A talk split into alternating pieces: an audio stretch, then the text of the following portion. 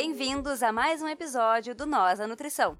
Esse é o Nós Comunica, um quadro organizado pelo Nós e pelas colaboradoras maravilhosas que trazem assuntos rápidos para a gente refletir sobre novos conteúdos e tirar as dúvidas de vocês. Quer ouvir algum assunto por aqui? Manda pra gente nas redes sociais. Seguimos agora com a nutricionista Ilana Rodrigues.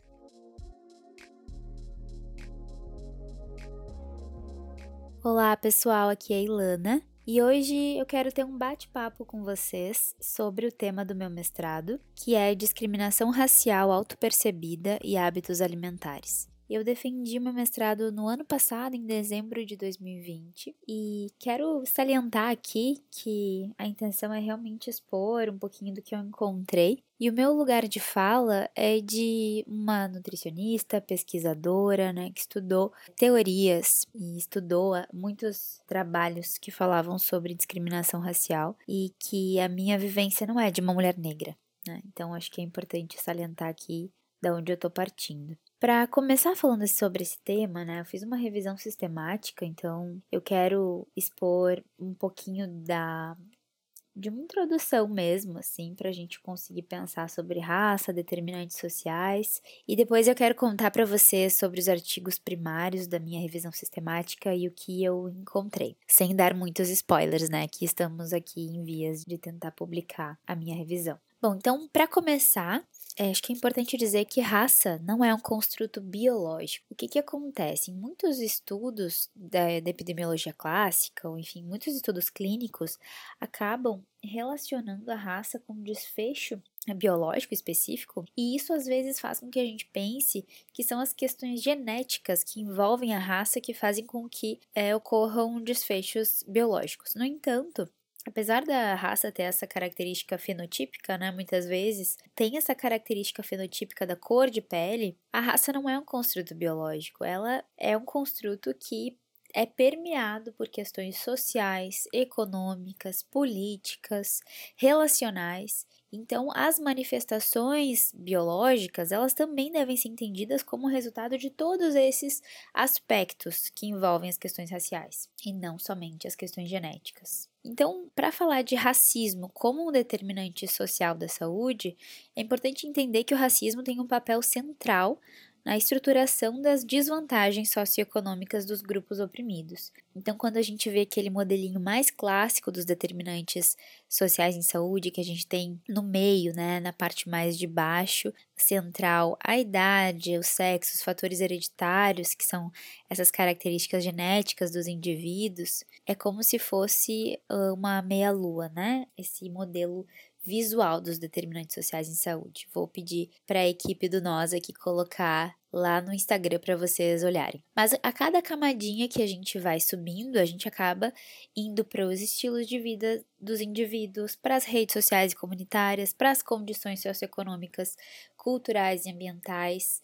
Então, cada uma dessas etapas acaba tendo o racismo como um atravessador. Então, ele tem um papel central na estruturação das desigualdades sociais, embora nesse modelo não esteja explicitamente colocado. E aí, depois desse modelo, né, a gente teve esse modelo adotado aqui no Brasil pela Comissão Nacional dos Determinantes Sociais em Saúde em 2008, e depois, com o tempo, em 2010, a gente já teve um outro modelo que é mais uh, complexo e que inclui a, a posição socioeconômica, incluindo classe social, gênero e raça, né, o racismo que é essa que é a expressão mesmo né, das desigualdades do tratamento injusto, é, foi adotado pela Organização Mundial da Saúde em 2010, um modelo um pouco mais complexo que explicita o racismo. E aí com o tempo a gente foi evoluindo um pouco mais assim. E aí hoje a gente tem um modelo que vem lá de dos anos 90, né, que a gente foi amadurecendo ao longo do tempo, que é o um modelo da Nancy Krieger, que fala sobre a teoria ecossocial, tá? A teoria ecossocial é uma teoria que vem da epidemiologia social.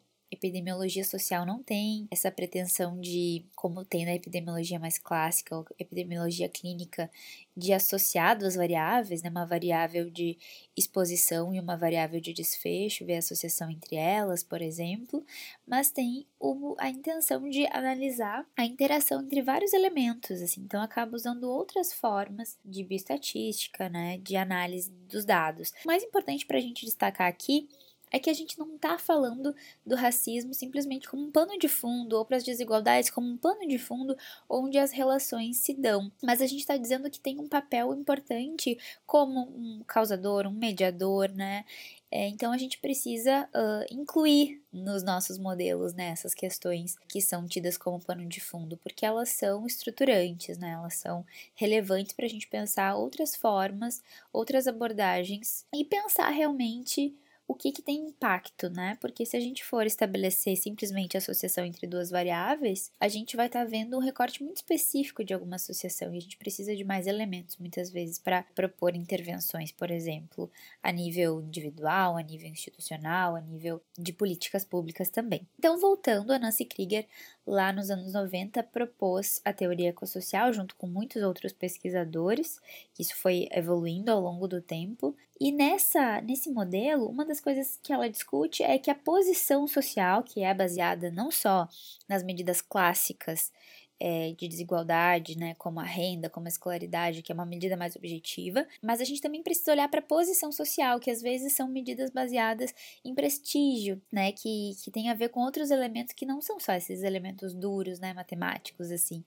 Então, por exemplo, o gênero, por exemplo, as classes sociais, né, a desigualdade, a, o racismo em si. Então, claro, é, com isso, a gente precisa pensar nos estudos mais quantitativos em como medir isso, né? Então, tem muitos estudos já de escalas validadas para medir essas questões, mas acho que a principal contribuição dela é essa e a gente entender que existe um fenômeno chamado embodiment.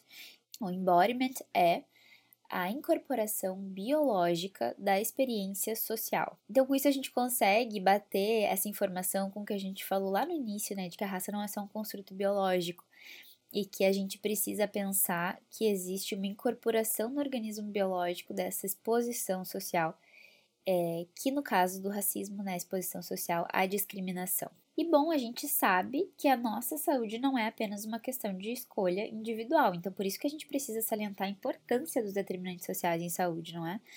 Porque é através deles que a gente entende a complexidade dos nossos comportamentos, né? E que eles vêm de lugares muito múltiplos e que nem tudo é possível controlar. Então, para as pessoas, para os nutricionistas que estão em formação, que estão na ou que estão na sua prática clínica já, é importante saber disso, que nem tudo que o indivíduo faz é porque ele quer e nem tudo que tu falar para ele fazer ele vai simplesmente colocar em prática, porque tem forças que são maiores, às vezes externas, que definem muito como a gente vai se comportar e, e também em relação às nossas escolhas. Então, o racismo ele vai acontecer em nível interpessoal, que é o encontro entre os indivíduos ou grupos, que expressam crenças, atitudes, estereótipos e preconceitos baseados no tratamento diferencial injusto. Vai ter o nível institucional, que é manifestado através das instituições formais, né, como a justiça criminal, como o sistema educacional, como o mercado de trabalho. A gente tem o racismo estrutural que tem sido tão falado, que é o cenário onde todas as formas de discriminação ocorrem, né, que é sustentado por essa cultura racialmente hierárquica de valores, de crenças, de normas e de sistemas, de todos esses sistemas injustos interconectados. Então, por isso que é tão importante a gente se ver em um sistema racista, né? E se ver como parte disso. Quando a gente é, se esquiva dessa identificação, a gente está, inclusive, contribuindo para que o problema seja visto como um, ah, um problema é que eu não faço parte, que eu não tenho, que eu não estou nem agravando e nem tenho condições de mudar, né? Não está nas minhas mãos. Outro nível importante é o racismo que ele está internalizado, que é do indivíduo com ele mesmo. Então, acho que é importante a gente entender que esse racismo ele vai influenciar na nossa saúde mental e física, né, das pessoas que sofrem racismo, e que isso vai ter uma repercussão como depressão, estresse, angústia, ansiedade, e tem muitas questões, muitas questões de saúde mental, mas aqui eu queria destacar as questões físicas que são os maiores níveis de adiposidade, o sobrepeso, a obesidade, o diabetes tipo 2, a doença cardiovascular e a hipertensão. Então, por hoje, eu queria salientar como a gente tem diversas revisões sistemáticas já de artigos primários que, que estabelecem essa associação, que encontram essa associação.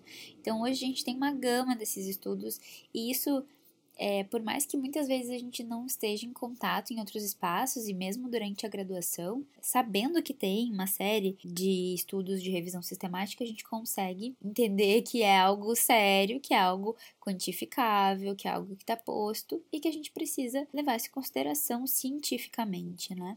Vou pedir também para que o pessoal do nós coloque lá no Instagram essas uh, referências para vocês darem uma olhadinha caso queiram. E, bom, a gente sabe que para essas doenças que eu comentei, os principais fatores de risco são tabagismo, sedentarismo, consumo excessivo de álcool e alimentação inadequada.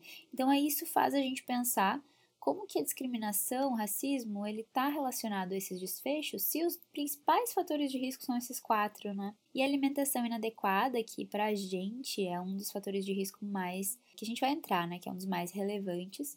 Então, o meu trabalho de mestrado tem essa intenção, né, de descobrir, de entender a associação entre a discriminação racial autopercebida e os hábitos alimentares, especialmente o consumo e o comportamento alimentar. Então, eu fiz isso através de uma revisão sistemática e eu também criei um modelo conceitual para que a gente pudesse entender um pouquinho mais sobre esses elementos, né, para a gente é, conseguir explicar um pouco mais essas associações. É importante que a gente estude a desigualdade, né, e essas questões raciais, por uma série de motivos, mas tem uma frase da Nancy Krieger que eu gosto bastante, que é: A desigualdade dói, a discriminação faz mal à saúde. Essas afirmações parecem diretas, até mesmo evidentes, são proposições que os epidemiologistas podem testar, assim como qualquer outra proposição sobre saúde que investiguemos. Então, queria destacar essa frase porque isso ainda é muito subestudado. A gente não tem nenhum estudo aqui no Brasil que faça essa associação quantitativa, né, utilizando esses mesmos questionários que os estudos norte-americanos que eu incluí na minha revisão utilizam. É bem importante dizer que a minha revisão ela acaba tendo muitos estudos que vêm de fora, né, do norte global, mas que uh, a gente consegue observar fenômenos muito parecidos aqui no Brasil, né? A gente tem muitos estudos também sobre racismo aqui no Brasil e na América Latina, mas com os critérios que eu busquei, a gente não tem nenhum. Então, queria salientar essa frase para a gente se propor a estudar, se propor a entender por que, que essas coisas acontecem, né? E não só ter elas como dadas, como naturais. Né? Acho que isso é um grande problema. Quando a gente vê estabelece que as relações são naturais e, e não se propõe a mergulhar nelas e entendê-las. Então, na minha revisão sistemática, eu encontrei 19 artigos. E aí, desses 19 artigos, eu tinha de tudo, assim, né? Tinha estudo transversal, longitudinal, eu busquei somente estudos observacionais. Todos os estudos foram publicados a partir de 2004, mas a maioria deles foram, foram publicados a partir de 2014. E a gente teve é, muitos grupos étnico-raciais, né? A gente teve sul-asiáticos, minorias, outras minorias étnicas, teve uh, Native Americans, teve latinos e também teve brancos e negros na mesma amostra, mas principalmente foram estudos, 12 desses 19 foram somente com negros, em todas as fases uh, do ciclo da vida. E bom, uh, em relação aos achados agora, né? Eu achei que boa parte dos estudos, né, de, desses 19 estudos, várias associações foram avaliadas. E em relação aos resultados, a maior parte deles encontrou que sim, que a discriminação, que o racismo está relacionado a desfechos negativos de consumo e comportamento alimentar, como eu tinha feito essa hipótese no início do artigo. E preciso dar essa, esse spoiler para vocês: o principal mediador dessa associação é o estresse. Então, a discriminação racial ela acaba gerando estresse e esse estresse ele vai impactar não só a forma com que a gente lida com a experiência estressante, né? Que é, por exemplo, comendo alimentos hiperpalatáveis para se aliviar dessa emoção que é considerada negativa, mas o estresse por uma série de reações que são é, biológicas mesmo, né, que são reações neuroendócrinas, biológicas mesmo. Isso tudo vai afetar o ganho de peso, né, os processos pró-inflamatórios e que pode, em última instância, também estar tá impactando, contribuindo para o desenvolvimento das doenças crônicas não transmissíveis. Então, como é importante a gente pensar que existe uma explicação para isso, né? Que ela vem de muitos lugares, né? Que vem de uma explicação psicológica, que vem de uma explicação fisiológica, ambiental, né? Porque a gente sabe que tem uma tem toda essa questão da estruturação dos ambientes em que pessoas brancas e negras vivem. A gente sabe que pessoas negras elas estão em maior insegurança alimentar no Brasil do que as pessoas brancas, por exemplo. Tem a questão dos desertos alimentares, que também é comentado nesse podcast. Então, são vários aspectos que contribuem para que o racismo esteja influenciando na nossa alimentação, na alimentação dos brasileiros, né, que sofrem discriminação racial. Bom, essa é um pouco da mensagem superficial que eu queria dar para vocês aqui no podcast, para contar um pouquinho da minha experiência estudando esse tema. E claro que é um tema muito complexo, que demanda um, um olhar complexo também, uma abordagem complexa, e eu estou à disposição caso vocês queiram conversar um pouquinho mais comigo sobre isso. É só me achar lá no Instagram. Um beijo para vocês e até mais. Buenas personas, então esse foi mais um Nós Comunica. Vocês estão ouvindo programas e informações de altíssima qualidade e espero que vocês estejam gostando. A gente aconselha que, caso vocês tenham alguma dúvida, sugestão ou estejam curtindo bastante, que nem a gente está curtindo, entrem em contato com as Nutris, falem, postem nos comentários, digam o que vocês estão pensando. Vocês podem entrar em contato direto com elas pelas arrobas que a gente publica ou vocês podem mandar para nós que a gente envia para elas. O nosso contato nas redes sociais é Nós da Nutrição, nós com Z, arroba Nós da Nutrição. E então é isso aí. Tchau, tchau e até o próximo.